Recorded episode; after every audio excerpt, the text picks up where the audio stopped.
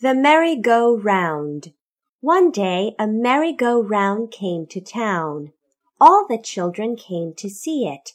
"Have a ride," said the man. "Ride a pony, ride a dog, ride a chicken."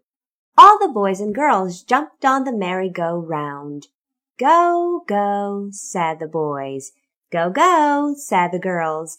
The merry-go-round said, "I will go, I will go. I will not stop." Round and round it went. The children laughed. They were very, very happy. The merry-go-round sang, "What fun, what fun to run and run, to ride and play, to go all day."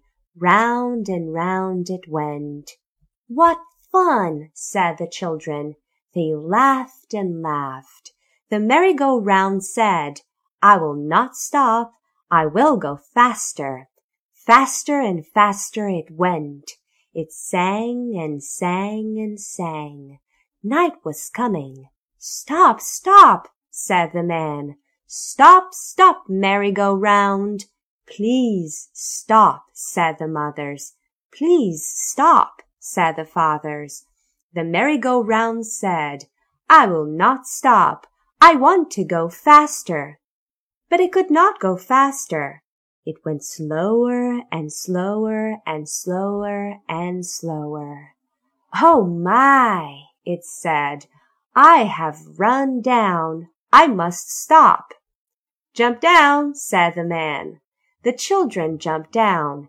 Some fell down. Some could not walk. The mothers and fathers had to help them.